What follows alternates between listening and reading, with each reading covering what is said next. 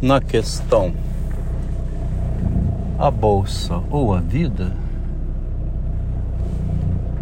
se é para ficar sem a bolsa, prefiro ficar sem a vida. Interessante o, a reflexão seguir este rumo, porque a questão paralela a essa é a imagem ou a vida? Se é para arranhar a imagem, eu prefiro perder a vida. Quer dizer, o raciocínio está invertido quando a proteção à imagem vem antes da proteção à vida, né? Quando na família anoréxica briga porque não quer comer, resiste diante da família, causando horror, né? Por que, que a minha filha não quer comer, meu Deus? Raro ter anorexia masculina. Eu não conheço casos de anorexia masculina, né? Homem magérrimo. A mulher magra é o elogio. Mas essa magreza que a gente está falando parece ser uma pirraça, né? Uma loucura contra a doutrinação. Resiste à comida. Então, numa família, quando a mulher, né, a filha, briga para não comer, vai resistindo. Chega um instante em que chamam a equipe de saúde, né, a ambulância, correndo, porque nesse momento não vai haver respeito mais à vida dela, né? Desrespeitam o que ela quer impor, levam para o hospital, medicam, recuperam alguns quilos forçadamente e o ciclo se repete. Eu tenho um sobrinho também alcoólatra. A anorexia masculina é o álcool, né? Não que a comida seja o problema, o problema é a ingestão do álcool. De vez em quando vai internado. Ele se aguenta, se aguenta, se aguenta, passa um tempo, vai para clínica de recuperação. Respeitam ele, a imagem, o desejo que ele quer, respeitam tudo, mas até um instante em que ele admite perder o respeito. estamos trabalhando na psicologia, né? Psicanálise agora, psicólogo, com essa questão da imagem e da vida. Que alcança então a questão levantada por Maria G, que não abriu espaço para ser socorrida. Partiu para o suicídio. Quando a pessoa tem uma questão polêmica com a vida, né? Uma questão existencial que ela não suporta,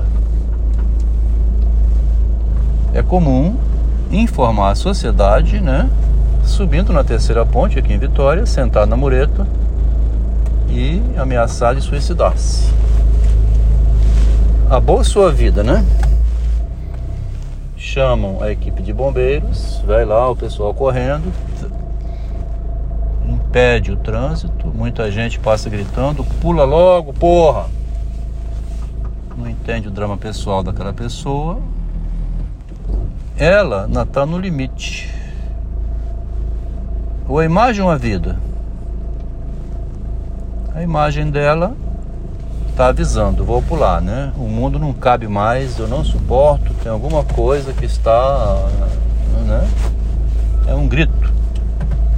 É ridículo para a condição do eu, né? Para a imagem.